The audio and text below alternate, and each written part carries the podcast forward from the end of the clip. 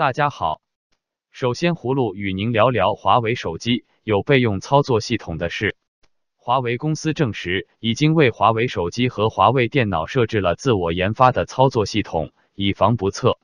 华为公司消费者业务部负责人余承东近日在接受德国《世界报》采访时说，华为已经装有自我研制的备用操作系统，以防有朝一日美国禁止华为使用美国研制的手机和电脑操作系统。余承东说：“我们准备了我们自己的操作系统，一旦我们无法继续使用这些系统，我们就会有所准备。”余承东表示：“这是我们的应急方案，可我们当然宁愿与谷歌公司和微软公司的生态系统合作。”华为公司一位发言人十五日证实，华为手机和电脑的确装有备用的操作系统，但仅仅是在情有可原的情况下才能使用。而且是为了出现最坏的情况时，让基本的商业得以延续。这位发言人强调说：“我们并不预计会使用它们，而且坦率地说，我们也不希望使用它们。我们充分支持我们合作伙伴的操作系统，我们喜欢使用它们，我们的用户也喜欢使用它们。”报道指出，华为的备用操作系统可能是根据中兴公司的前车之鉴。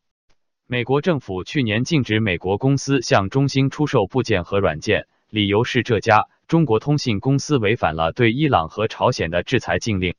中兴手机使用的正是谷歌公司的安卓操作系统，美国政府的行动让中兴使用安卓系统受到了威胁。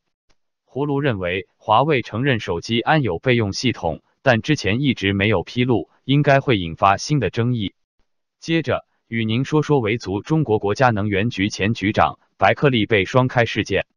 中共中纪委国家监委三月十六日下午在其网站首页发布消息说，中国国家发展和改革委员会原党组成员、副主任、国家能源局原党委书记、局长努尔白克力严重违纪违法，被开除党籍和公职。今年五十八岁的努尔白克力是目前中国级别最高的维族官员之一。也是政府中不涉及少数民族事务的维族高官之一。二零一五年一月正式上任国家能源局长前，他的职业生涯大部分在新疆，曾经连任新疆维吾尔自治区政府主席。去年九月，中纪委国家监委发布消息说，努尔白克力因涉嫌严重违纪违法遭调查。星期六中，纪委国家监委在官方网站上说，努尔白克力对抗组织审查，他贪婪腐化。生活奢靡，贪图享乐，搞权色交易，大搞家族式腐败，利用职权为他人在工作调动、职务提拔、企业经营、矿产资源开发等方面提供帮助，直接或通过亲属非法收取巨额财物。努尔白克力在新疆担任要职多年期间，他支持北京当局对维族人的严厉管制，称要坚决铲除宗教极端思想这个毒瘤，主张严惩暴力恐怖分子，因此。被一些维族人权人士指责他是中共的傀儡，不能代表维吾尔人。胡卢认为，努尔白克利落马的主要原因应与新疆维稳有关。习近平政权对维吾尔人担任高官不放心。最后，与您说说波音坠机失常零件查出，波音或面临天价索赔的事。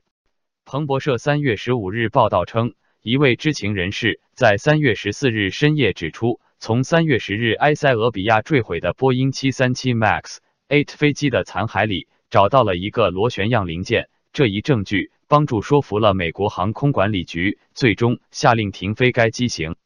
螺旋千斤顶是用来抬高和低飞机机头的机械设置零件之一。报道称，根据对该航班坠机时的设置状态初步评估，螺旋千斤顶当时是设为压低机头状态及俯冲状态。